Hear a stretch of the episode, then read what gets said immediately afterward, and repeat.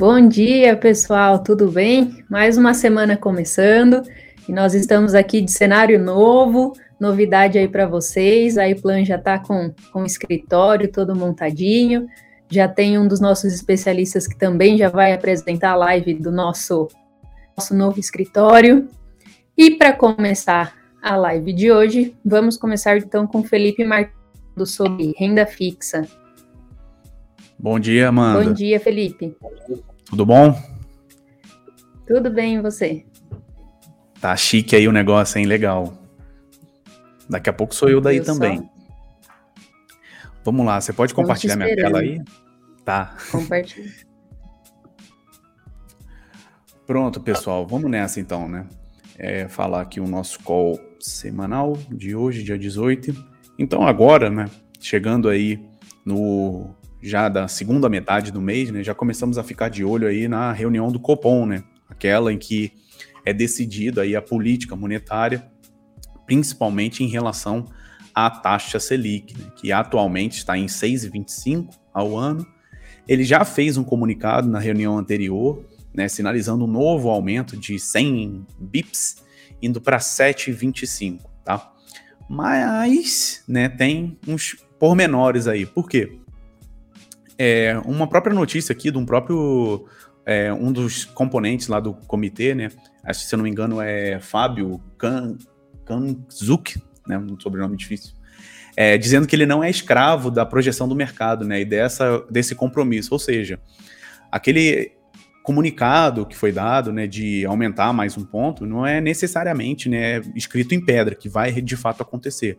O Copom vai avaliando o que, que acontece entre uma reunião e outra, coloca isso nos modelos deles, né? E vai é, ver realmente se vai fazer aquele aumento que tinha sido é, anunciado, menos ou mais, né? Isso tudo por quê? Porque a realidade é diferente dos modelos, né? A realidade é diferente da teoria, simples assim. Então a gente tem aí, temos comentado bastante, não tem como fugir do assunto, né? Uma inflação que realmente está bem elevada, é, no call em que a gente ainda não tinha essa leitura da inflação, eu falei que tinha uma expectativa do mercado dela ficar em 9 alguma coisa, já ficou acima dessa expectativa. Então pode ser que, como a inflação realmente está cada vez apertando e cada vez mais, é, seja necessário que o aperto monetário fique ainda maior, tá? Mas o mercado vai fazendo suas projeções, assim como o Copom, e o Copom consulta isso também é, com o mercado, tá? Só colocando aqui mais alguns dados, né? É, esse é o maior ciclo de aperto monetário dos últimos 10 anos. Então, coloquei aqui um histórico da taxa Selic, né, desde 2011 até agora, 2021. E essas subidas que a gente teve aqui, ó, essa primeira subida estabilizou, depois uma outra subida. Aí aqui a gente teve dois grandes ciclos de quedas, né, e agora estamos subindo aqui novamente. Então, o tamanho dessa subida que a gente teve desde os 2% até agora, né, até os 6,25%, é o maior ciclo de aperto monetário, ou seja, subida dessa taxa Selic, de, desses últimos 10 anos, ou seja, maior do que esse que estava aqui e maior do que esse outro aqui também. Tá? É, a projeção né, que existe, ou, que tinha dado como a entender também do Copom é, que chegaria a 8,25 no final desse ano, mas eu mesmo já mostrei em outros calls aqui, né, que tem algumas casas aí do mercado, né, alguns bancos, áreas, é, assets, áreas de análise, que já veem Selic de dois dígitos, né, com mais de 10%. Então, é esperar para ver e ficar realmente mais atento, né? A gente não sabe o que vai acontecer, mas existe essa tendência, pelo menos, aí, tá? Aqui também eu coloquei o gráfico, né, de é, da inflação realizada, né, a medida, e também com a projeção, né, a realizada aqui dos últimos 10 anos, é, essa linha azul, e aqui, né, o que tem para frente é essa linha vermelha, né? Então você vê que é, isso aqui vai sendo atualizado, né? Se a gente pegasse esse gráfico, por exemplo, lá em janeiro, na, lá em janeiro, tinha a mesma coisa, né? A inflação saindo aqui, colocando que ela ia cair logo depois, né? Então acaba que pode ser que as previsões, né? Pode ser não, as previsões não vêm se concretizando exatamente como é, o Banco Central vem desejando. Mas isso não significa que ele não esteja atento ao que está acontecendo, muito pelo contrário, né? Se ele está elevando e está fazendo esse ciclo de aperto monetário, é porque ele está sim de olho nisso aqui. É a inflação que está sendo o principal drive para isso, tá? Essas outras duas linhas aqui, né, as tracejadas e essa do meio, significa a meta de inflação e a banda, tanto superior quanto inferior. Então vejam que para 2021 ela deveria ficar nessa é, nesse range aqui, né? E ela tá bem fora, né? Tá bem lá em cima, chegando até quase no máximo desses últimos 10 anos, ainda não bateu, mas já tá quase batendo esse máximo aqui que aconteceu lá no iníciozinho de 2016. E, por fim, né, é, eu coloquei aqui, né, onde que hoje, de acordo com o que se tem de informação atual, onde que, quando, na verdade, que é previsto que essa inflação vá voltar para dentro dessa banda em que ela pode oscilar, que é aqui mais ou menos aí em outubro de 2022, um pouquinho antes. Então, só daqui a um ano que a gente vai ver ela voltar aqui para dentro, se tudo acontecer de acordo com esse gráfico aqui, né? Mas mais uma vez, isso não é, é escrito em pedra, as coisas podem ser bem diferentes, como inclusive vem sendo, tá? E, mais uma vez, lembrando, né, por que, que isso aqui é importante para os nossos investimentos? No qual passado eu falei lá da piscina, da caneca e do balde, né? A piscina é o nosso patrimônio, a caneca é o quanto a gente vai adicionando, né, de investimentos e de riqueza nesse patrimônio, e o balde é o quanto a inflação vai tirando, né? Uma caneca para encher e um balde para tirar. Então, a gente tem que estar tá de olho na inflação sim, para saber se é realmente a nossa piscina está ficando cada vez mais cheia. Se eu não estiver conseguindo ganhar daquele balde, eu não tô, por mais que a minha, que eu esteja é, ganhando alguma coisa, eu ainda estou perdendo lá na minha piscina. Então é importante estar de olho na, na inflação por causa disso, para a gente poder ganhar dela, né? E aí sim ter um ganho real no nosso aumento de patrimônio, no nosso aumento de riqueza. E para terminar, né, como de costume, as nossas curvas de juros, né? Agora, mais uma vez, colocando no, naquele padrão em que as curvas mais escuras, né, nos tons mais fáceis aí de ver, são aquelas mais recentes. Então a gente vê aí que na, até na última semana é, ela baixou, né, em relação à semana anterior. Então a gente está assim estabilizando, pelo menos a gente vê várias semanas aqui, ela só subindo, só subindo, só subindo, tendo um deslocamento paralelo aqui para cima. E agora a gente vê que ela está estabilizando mais ou menos nesse patamar aqui há mais ou menos uma semana, um mês. Tá vendo que está tudo até bem juntinho aqui em cima. Então, é, mais uma vez reforçando, né? A gente continua com aquela boa janela para quem quer fazer aplicações na renda fixa, né? Estamos com taxas bem interessantes. À medida que as, a, a convergência né, da inflação, isso aqui realmente aconteça, é, essa janela ela deve se fechar, então a gente deve perder um pouco dessas taxas aqui mais para frente. Então, continuamos tendo que aproveitar esse momento para poder fazer as aplicações, igual quando, por exemplo, né, o Garran também fala, que quando a bolsa cai, a gente enxerga oportunidades, né? A gente não enxerga só que estamos perdendo. Mas é claro, tem que saber fazer isso. E como que você que não talvez não saiba, não tem experiência, né, e precisa de ajuda para poder fazer isso aqui, fazer essas aplicações, tanto na renda fixa quanto na renda variável, em outros tipos de investimentos, você busca ajuda com pessoas como nós aqui, né, na nossa empresa aqui, a iPlane. Então vai lá na iplane.com.br, vai fazer o, o chatbot, que é importante para a gente saber o quanto você tem né, de estômago para risco, se você vai ficar mais para renda fixa e que tipo de renda fixa, porque existe renda fixa arriscada também ou se vai mais para renda variável. E aí a gente vai conseguir realmente montar uma carteira para você. A gente não vai pegar nada pronto para um monte de gente, vai falar, não, é essa aqui. A nossa carteira que a gente monta, a gente vai ver o seu perfil, por isso que esse chatbot é importante, mas ele é super rápido, gratuito, e aí a gente consegue montar uma carteira específica para você, para o seu perfil de risco, para os seus objetivos. E para finalizar, a última curva aqui é aquela que realmente dá o ganho real ali, né, acima da inflação. Então isso aqui, vem que os valores aqui são diferentes, né? Essa aqui, ó, gira a parte mais escura aqui da curva, gira ali perto do 6,75 até o 10,5. E a outra que ela é menor, né? Por quê? Porque ela já está descontando uma parte da inflação. Então essa aqui é medida, né, por esses títulos do Tesouro Direto, as NTNBs ou Tesouro IPCA, que é o que vai pagar IPCA mais alguma coisa. Esse mais alguma coisa é exatamente o que está aqui nessa curva, que assim como a outra, né, está apresentando o mesmo comportamento aí. A parte mais escura está nos patamares altos ali, mas não está subindo mais tanto, né? Parece que está estabilizando aí. Então, mais uma vez corroborando que a janela de é, oportunidade para poder investir aí na renda fixa continua aberta, continua muito boa e você tem que saber o que está fazendo, porque não é tão simples assim, só chegar lá e colocar num título de inflação que você vai ganhar mais, porque existem uns pormenores ali que eu já expliquei em outros calls. Não vou me delongar mais nesse, porque eu já até passei do meu limite aqui, mas para comemorar esse dia que as coisas estão diferentes, né, Amanda? Não tem problema. Isso aí. Hoje pode. Hoje pode, só um pouquinho. Beleza, Amanda? Era isso que eu tinha para passar para vocês. Obrigado aí e boa semana para vocês, pessoal. Obrigada, Felipe. Até mais. Até mais.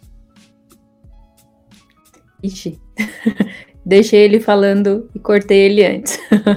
é, vamos chamar agora então o Felipe Garram para falar de renda variável. Amanda, ela saca rápido. Com a Amanda você tem que ser rápido, porque se você não falar tchau logo, você não fala tchau. Bom, Vai embora. Tudo bem, e você, Felipe? Esse cenário novo aí. Ah, estamos Não tá bonito ainda, né? Tá meio brancão aqui, preto ali, tá faltando assim, digamos que algumas telas ligadas mostrando toda a nossa atividade, mas a gente chega lá, né? A inauguração do escritório foi na sexta-feira, né? A partir de hoje a gente já tá aqui meia boca ainda, mas a ideia é que com o tempo a gente vai levantar o voo forte por aqui. Muito bem. Bora trabalhar? Bora lá. Então vamos lá. Vou pedir para você colocar a minha apresentação aí. Já estou vendo ela aqui. Vamos que vamos então. Bom, seguinte. É... Eu acho que ele está apresentando com as janelinhas pequenas também, não dá não? No próximo slide? Não, aqui tá a tela cheia. Tá bonitinho? Ah, então tá bom. Show de bola. Vamos para tá. vamos para cima. Muito bom, vamos lá. Vamos falar o que aconteceu nessa semana passada, que foi uma semana curta, né? O que, que a gente teve? A gente teve aí um, todos os índices subindo de uma forma muito homogênea, na casa de 2, 2 é alguma coisinha, né? É, índice de consumo subiu um pouco menos, 1,1, as BDRs também não foram tão bem, né? Mas na, na grande maioria dos setores, tudo em torno aí de 2%. Né? Então, é, já são duas semanas boas aí para a Bolsa, boas pelo menos no sentido de estabilidade ou de marginalmente um resultado positivo. Quando a gente pega o acumulado no ano, a gente continua enxergando que somente o índice industrial e de commodities, né, o IMAT, que estão no positivo. O índice industrial um pouco acima de 8%, né? Então, são as indústrias de capital aberto na bolsa as de commodities aí beirando os 7%, né? E tudo o resto está no lado negativo. O que não nos desanima é o que o Martins falou agora há pouco, né? Essa andada de lado, né, e queda de alguns papéis na bolsa tem dado oportunidades muito boas para a gente. Por quê? Porque tem empresas cujo lucro está crescendo fortemente e o preço da ação está caindo, né? E isso se dá por conta da aversão ao risco do investidor. Quando está todo mundo avesso ao risco, o que, que a gente faz? A gente fica mais apetitoso, né? Apetitoso? Não, a gente fica com mais apetite. Então a gente sai comprando papéis que a gente acredita que podem ter uma boa um bom desempenho de empresas que vão ter um bom desempenho. Compra barato, boas empresas, e é assim que a gente tem ganho dinheiro nos últimos anos, legal? Obviamente que a gente está aqui justamente para ajudar os investidores a colocarem uma parte né, legal do seu capital em renda variável, mas de forma consciente, de forma diversificada e balanceada. E lembrando que a gente não fica dando call de papéis individuais aqui, porque a gente faz isso de forma personalizada. Então, se você quiser investir em renda variável, em renda fixa, conversa com a gente, entra lá no nosso site, faz o Suitability, que a gente vai dar um atendimento personalizado para você. Legal? Olha só. Quando a gente olha, então, acumulado no ano, é isso que eu tinha mostrado. Quando a gente olha o acumulado em cinco anos, a gente se anima, né? A gente vê que não há motivo para perder o sono se você tem uma carteira bem montada. Por quê? Pô, a gente vê que o índice Bovespa, nos últimos cinco anos, entregou algo entre 10 e 15, na casa de 13%. O IMAT, né, que são aquelas empresas focadas em materiais básicos, commodities, né, Vale, CSN, Suzano, Petrobras e assim por diante, Braskem, entregou acima de 30% ao ano nos últimos cinco anos. Então, eu gostaria de lembrar a todos que estão aqui que bolsa é investimento para longo prazo, é cinco anos para mais. Né? Então, aquele capital que você vai usar só daqui cinco anos, daqui sete, daqui dez, daqui quinze anos, é que deve ser um capital alocado em renda variável. Legal? Muito bom. A gente teve aí a, o setor elétrico, né, como protagonista nos últimos tempos, né? Voltou a chover no Brasil inteiro e a gente vê um desempenho interessante, né, nas elétricas quando a gente olha para a semana passada. Então, o que acontece? A gente tem aí alguns papéis subindo aí na casa de 5 a 7%, né? 3,5%, 4%. Então, de um modo geral, uma semana positiva para as elétricas e é uma espada na cabeça que vai saindo, né? Vai saindo de lá a espada, por quê? Porque a gente vê que essa crise hídrica talvez não aconteça nas proporções que eram esperadas.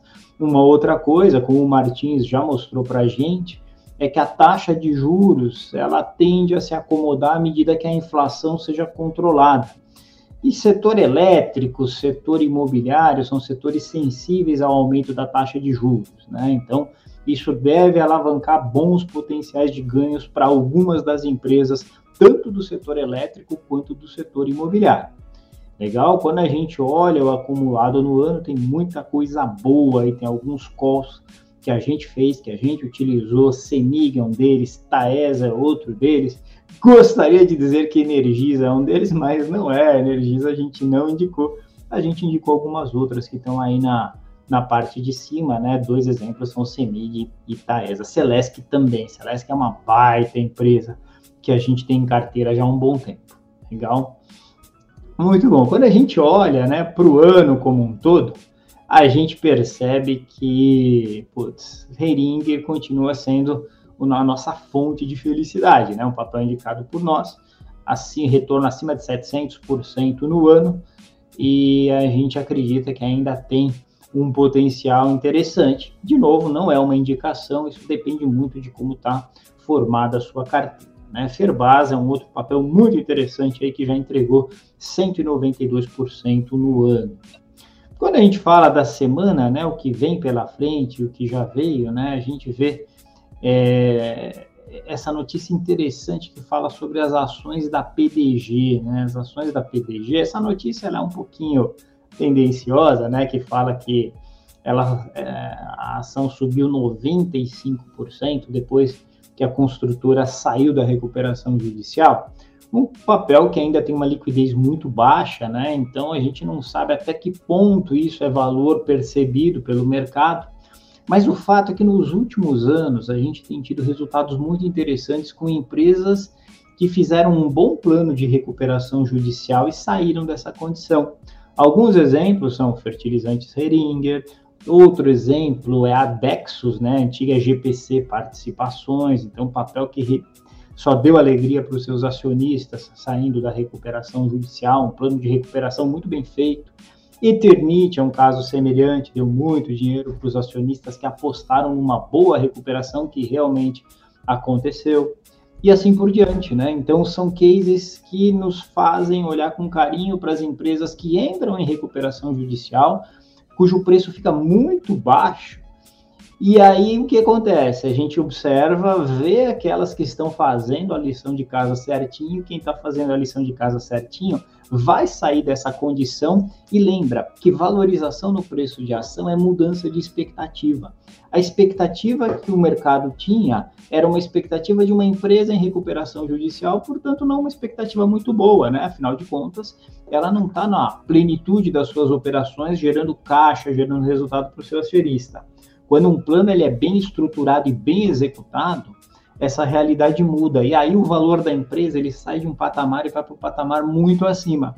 Se você quiser saber mais, não deixe de entrar em contato com a gente. Eu volto a dizer, esse é o tipo de recomendação que a gente só dá de forma personalizada. Por quê? Porque, ao contrário do que tem se feito na internet, existe uma legislação, uma regulamentação da CVM a esse respeito a gente não deve sair indicando papéis de renda variável com risco à torta e à direito sem conhecer o perfil do investidor. Né? Então a gente trabalha com muita seriedade isso. Se você quiser ter os benefícios de investir com seriedade, não deixa de procurar a gente, beleza? Muito bom. No cenário externo, né, a gente teve uma notícia da desaceleração do PIB da China, isso afeta a economia mundial como um todo. Isso pode trazer uma dificuldade maior do crescimento no valor das bolsas no mundo inteiro e, portanto, no Brasil. É bem verdade que aqui no Brasil o cenário político ele tem trazido tanto ruído que parece que essa notícia da China ela apita menos do que apita, por exemplo, o que tem acontecido aí na CPI da Covid, né? Tá acabando essa CPI, daqui a pouco a gente fala um pouquinho sobre isso. Bom, então o PIB desacelerou para apenas 4,9% lá na China, né? Ele vinha na casa de 7,9%, se esperava uma queda, mas não uma queda tão grande como vê. Né? Isso se deu por algumas questões, né? condições de crédito do setor imobiliário, a gente tem o caso da Evergrande, né? que trouxe muito ruído para o mercado, então a China deu uma apertada nas condições de crédito lá, isso realmente vai segurar a PIB, não tem como fugir disso. E regulamentação contra a poluição também tem segurado um pouco o crescimento, principalmente do mercado de construção civil e outros mercados de materiais, materiais básicos lá na China. Né? Então, isso já era até certo ponto esperado, mas caiu mais do que se esperava. Legal? E um outro ponto que a gente tem que falar é o aumento no preço do Bitcoin. Bitcoin atingindo aí recorde histórico, 62.634 dólares, né? E a gente fica nessa expectativa em relação à regulamentação das criptomoedas e o seu desempenho ao longo do tempo aí nos, nos próximos meses e próximos anos. Beleza? Muito bom. É isso, dona Amanda. Era isso que eu tinha para compartilhar com o pessoal aí. Muito bem, muito obrigada, Felipe. Dessa vez eu vou esperar você dar tchau antes de tirar você. É, eu, eu, vou, eu vou falar tchau rapidinho, porque eu sei que você é rápida no gatilho. É que bobeou, você passa fogo, então. Até mais. Valeu, tchau, tchau. Até mais, Felipe. Tchau, tchau. Bom, pessoal, agora falta a gente falar com o Eduardo Tavares, né? Vou chamar ele aqui para falar sobre fundos de renda com a gente. Fundos. Cadê você? Ah, estava com a câmera mutada aqui para não acontecer nenhum acidente. eu sou o rei das presepadas ao vivo, então vamos concentrar aqui. Bom dia, não, Amanda. Tá bom dia. Bom, bom dia para o pessoal que está assistindo a gente. Então, hoje vamos falar de fundos de investimento, como toda segunda-feira a gente faz por aqui. Eu vou pedir para você colocar, por favor, a minha apresentação aí. Coloco. Muito bem, deixa eu passar aqui para ela. Vou pegar aqui meu, meu apontadorzinho para a galera ver em que região do, do slide eu estou lendo. E a gente vai falar hoje é, sobre um fundo multimercado, um fundo de uma gestora que eu gosto bastante e que eu nunca falei aqui. Resolvi trazer, é o primeiro fundo da Adam Capital sobre o qual eu vou falar. É, e é um fundo multimercado de um gestor que já tem bastante experiência né, é, no, no, mercado de gestão de ativos, né, já passou por várias casas, a gente vai ver um pouquinho aqui da história dele. E é um gestor que, é, não sei se você se lembra, Amanda, o pessoal que está assistindo, enfim, na semana passada eu, eu li algumas cartas, resumi algumas cartas de gestores, né, é, de fundos multimercados, uhum. é, com aquilo que eles estão pensando aí para até o fim do ano e ano que vem, né, e uh, uma, uma, das coisas comuns aí a esses gestores foi o fato de que alguns deles enxergam, uh, se eu não me engano, de todos que eu li, uh, praticamente todos eles enxergam boas oportunidades na Bolsa Brasileira. Trouxe aqui um gestor que pensa é, um pouco diferente, né? Então vamos lá, né? Estou falando da Adam Capital, é uma gestora carioca, começou em 2016, né? E esse fundo, o Adam Macro Strategy 2, ele é um fundo que começou em 2017, né? então um ano depois da fundação da gestora. É, é, quem faz a gestão, o responsável geral pela gestão é o Márcio Apel, é um gestor já bem conhecido né, do mercado, um gestor que está sempre dando entrevista, ele é muito procurado aí pela imprensa para comentar, é um gestor que entende bastante é, do mercado. Ele já viu o Márcio Apel falando em vários eventos, ele participava sempre do Value Investing, né, que é um, é um evento é, já bem consagrado aí no mercado financeiro uh, que fala sobre investimento em valor, né? Então a proposta aí é, da, do investimento em, em, valor é você procurar empresas que estejam subavaliadas, né?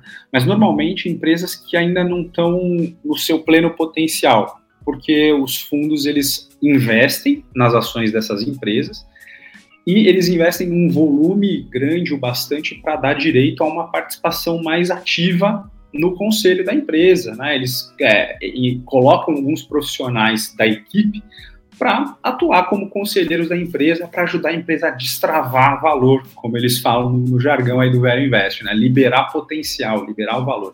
Então, eles acham empresas muito boas, estou batendo aqui no, notebook que está balançando a câmera, é, eles acham empresas boas, mas que ainda não destravaram o potencial, eles aportam, né, compram ações dessas empresas num nível relevante, né? Porque você sabe, toda vez que você compra uma ação de uma empresa, você ganha direito a votar. Né? Se for uma ação ordinária, naturalmente, você ganha direito a votar nas assembleias, participar mais ativamente da vida da empresa, dando ali a sua opinião, o seu voto nas decisões. Claro que o seu voto vai pesar mais, tanto mais você tiver ações ordinárias da empresa.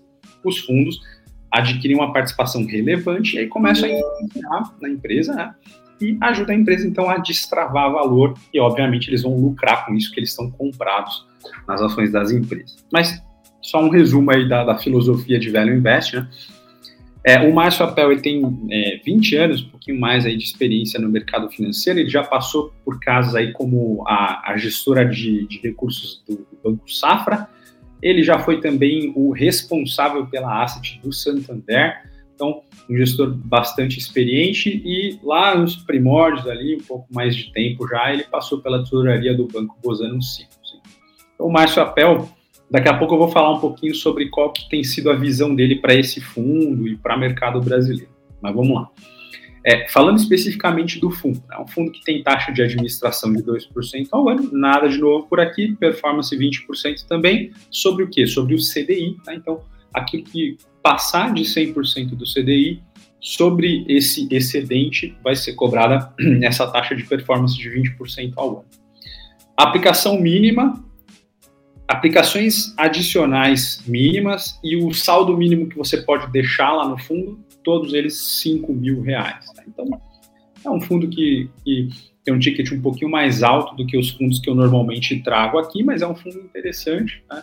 É, para aqueles que tiverem um perfil adequado. Esse fundo ele, ele é aconselhável para um, um investidor de perfil moderado, né, no começo da faixa do moderado. Você vai ver que a volatilidade dele, daqui a pouco eu vou mostrar, ela fica em torno aí de uns 5%. É, esse fundo é um fundo que o investidor tem que aplicar visando longo prazo, né? É, ele não, de jeito nenhum, hipótese alguma, pode ser um fundo em que você vai aplicar recursos que você pode, dos quais você pode ter que dispor é, a qualquer momento, né? Por quê? Porque você tem que esperar 31 dias, desde o dia em que você pede o resgate até o dinheiro cair de fato na sua conta de investimento lá da corretora, você tem que esperar 31 dias. E se você tiver desesperado e precisar realmente do dinheiro, você tem que pagar um, um pênalti aí, uma taxa de saída antecipada, né? Se você precisar do dinheiro antes dos 31 dias, aí você paga 10% né, sobre o valor do resgate. Então é uma, é uma penalidade aí pouquinho mais pesada, justamente para desincentivar é, as saídas antecipadas. O investidor tem que pensar bem ao aportar recursos nesse fundo, que não pode ser um dinheiro do qual ele vai precisar a qualquer momento. Normalmente os fundos fazem isso porque eles investem em, em, em ativos é, e, e, também pelo tamanho do patrimônio do fundo, é, não é uma, não é uma, é, uma ação simples é, organizar um pedido de resgate. Né? Então você imagina, tem pedido de resgate todo dia, centenas, né? Esse fundo tem mais, mais de mil cotistas, bem mais de mil cotistas. Então você tem bastante pedido de resgate normalmente, né? Uh, e aí o gestor ele tem que é, é, gerenciar esses pedidos de resgate. Ele vai precisar mexer na carteira, comprar e vender ativos ali, mantendo a proporção de ativos que ele considera ideal na carteira, mas ao mesmo tempo dando vazão aí para os pedidos de resgate. E isso leva tempo. Por isso o fundo pede 31 dias para que você consiga resgatar o seu dinheiro. E se você realmente estiver precisando, não tiver outro jeito, você vai pagar essa punição de 10%. Então é, é, é para o investidor ficar atento, né? não é um fundo de liquidez, em hipótese alguma, até pelo risco que ele né, oferece para o investidor, o fundo oscila e tudo mais, então não dá para ser dinheiro de curto prazo. Benchmark, como eu tinha falado, é o CDI. Aqui, uma tabelinha que eu gosto sempre de passar, que é a de consistência na gestão. Né? Então, é, o fundo é de 2017, fim de 2017. Até agora, acumulando aí mais ou menos uns 30% de retorno, enquanto o CDI na casa dos 20% baixo, né? Perto de 20, 24% aí. Volatilidade anualizada de 5,58. Então ele não é um fundo agressivo, absurdamente agressivo, bem longe disso, né? É, mas é um fundo que oferece risco, é um fundo multimercado que vai aplicar em ativos de risco, então é para o investidor aí é, a partir do, da faixa do começo do perfil moderado, né? Ou até um investidor conservador, mas que está pensando mais em longo prazo. É, relação entre meses positivos e negativos, a gente tem aqui 33 meses de desempenho positivo e 18 de desempenho negativo. É, em relação ao CDI, né, quanto tempo o fundo está rodando acima do índice de referência? 27 meses. E 24 meses ele ficou abaixo. Né, então pegou uma fase difícil aí o fundo. E ele tem um índice de Sharp em 12 meses de 0,63. Né? Então, é, olhando exclusivamente para o índice de Sharp, é um índice de Sharp razoável, ele é positivo, né? Como tem que ser. Fundo de índice de Sharp negativo a gente nem olha. É, mas já trouxe aqui fundos que têm um índice de Sharp melhor. Mas esse fundo é, ele, é, tem uma expertise de gestão que torna ele interessante, né? Toda a equipe envolvida na gestão. Aqui, rapidinho, só um gráfico de desempenho, né? Ele rodando aqui acima do CDI. E aqui um pouquinho da carteira desse fundo, né? Como é que esse fundo está? Isso aqui é, são dados de maio desse ano, tá? São os dados mais recentes que foram abertos, né? Então, aqui são. Isso aqui é uma tela do, do site Mais Retorno, ferramenta de comparação de fundos, que eu gosto de usar, né? Muito simples, muito fácil de usar, posso falar dela de repente mais para frente num outro, num outro call. É, então, a gente tem aqui como principais posições da carteira, né? Ações, 10% da carteira, investimento no exterior, 17% da carteira, e o resto está em aplicações conservadoras, né? operações compromissadas e títulos públicos. Né? Então, aqui, essa parte aqui é a parte mais conservadora e de maior liquidez da carteira. É, eventualmente ali o gestor pode estar olhando oportunidades, então ele defende essa parte um pouco maior da carteira, então ele é um fundo que tem um viés um pouco mais conservador. É, pode ver aqui que daquilo que está é, em risco de fato, né, a gente tem aqui 17% de investimento no exterior, então ele aplica num fundo no exterior e esse fundo no exterior ele aplica em ações é, principalmente do mercado americano. E o Márcio Appel, ele recentemente deu umas entrevistas dizendo é, da, do, do, otimismo dele com relação ao mercado americano e é, não, é um, não diria que é um pessimismo com relação ao mercado brasileiro, mas um olhar aí de que é, provavelmente a gente não vai ver nada de muito diferente do que a gente tem visto nos últimos 15 ou 20 anos. Então, alguns destaques aí do que esse gestor está pensando, né? É, é, primeiro, ele deixa claro que ele acha um exagero pessoas que falam que o Brasil pode se tornar a próxima Venezuela. Né? Então, na verdade, não. E ele disse que o Brasil já passou por outras crises e o Brasil, palavras do, do Márcio Papel, o Brasil não acaba, o Brasil continua, mas sem empolgação. Né? Então, ele diz que é, ele enxerga um potencial aí de, de voo de galinha, um jargão comum aí da gente usar é, falando de crescimento econômico. O voo de galinha, galinha não voa, né? Galinha no máximo dá aquelas decoladas e pousa, decoladas e pousa. Então, é um crescimento que tem os seus picos modestos e depois passa por uma fase de desaceleração, nada muito empolgante, né? Mas também nada catastrófico. Essa é a visão dele aí para o Brasil. Isso aqui é uma, é uma aspa dele, ele falou de fato isso, eu trouxe aqui ipsis literis, né, aquilo que ele disse, ele disse, vamos continuar sendo a meia boca que sempre fomos, com crescimento mais ou menos. Visão do Márcio Apel, gestor do Adam Macro Strategy 2, né? então, sem muita empolgação com o mercado brasileiro.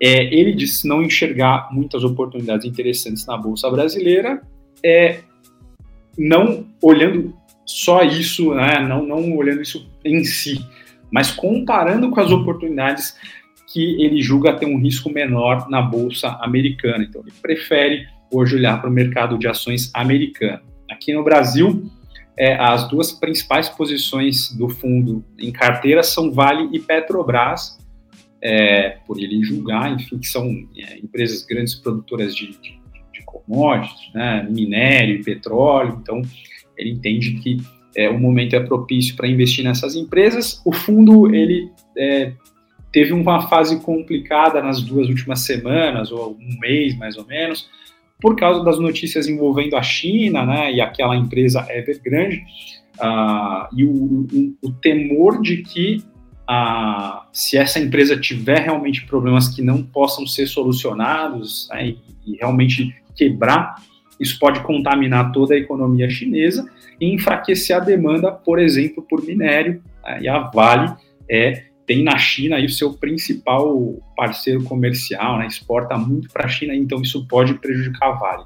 As ações da Vale tiveram um desempenho bem prejudicado aí por conta dessas notícias e o fundo automaticamente sofreu em função disso por ter bastante Vale na carteira. Como eu disse, Vale e Petrobras as principais posições.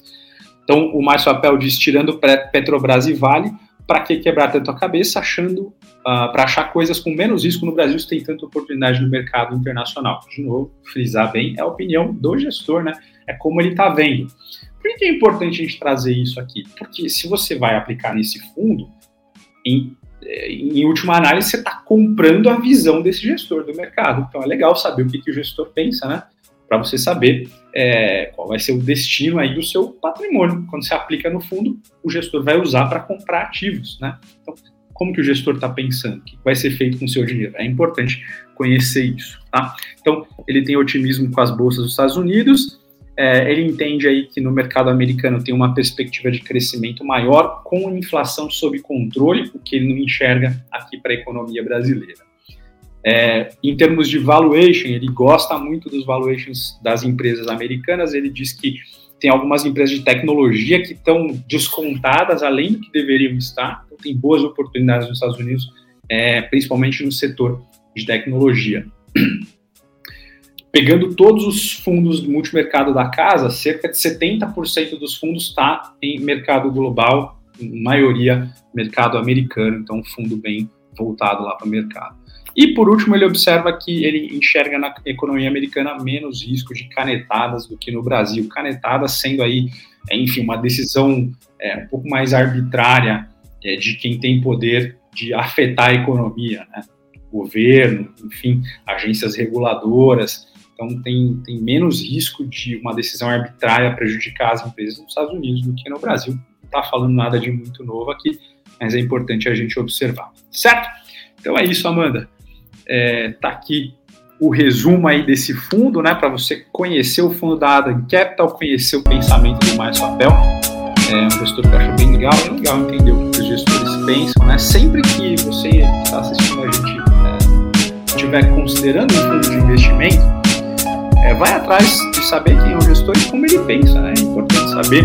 E se você quer orientações sobre quais fundos são os melhores para investir, quais são os melhores fundos no mercado, vem bater um papo com a gente. Aqui a gente não faz recomendação, mas lá no Tete a Tete a gente faz sim. Faz lá o seu perfil de investidor, vem falar comigo que eu te indico os melhores fundos de investimento para você aplicar seu dinheiro, tá bom? Valeu, Amanda, valeu, pessoal. Até segunda-feira que vem. Até mais, Du. Obrigada. Bom, pessoal, nossos especialistas já passaram o recado. Entre site, conversa com o nosso chatbot para descobrir o seu perfil de investidor conversa com a gente, que a gente tem uma boa recomendação para dar para vocês pessoalmente, de acordo com o seu perfil. Então, boa semana para todo mundo. Semana que vem tem mais. Tchau, tchau.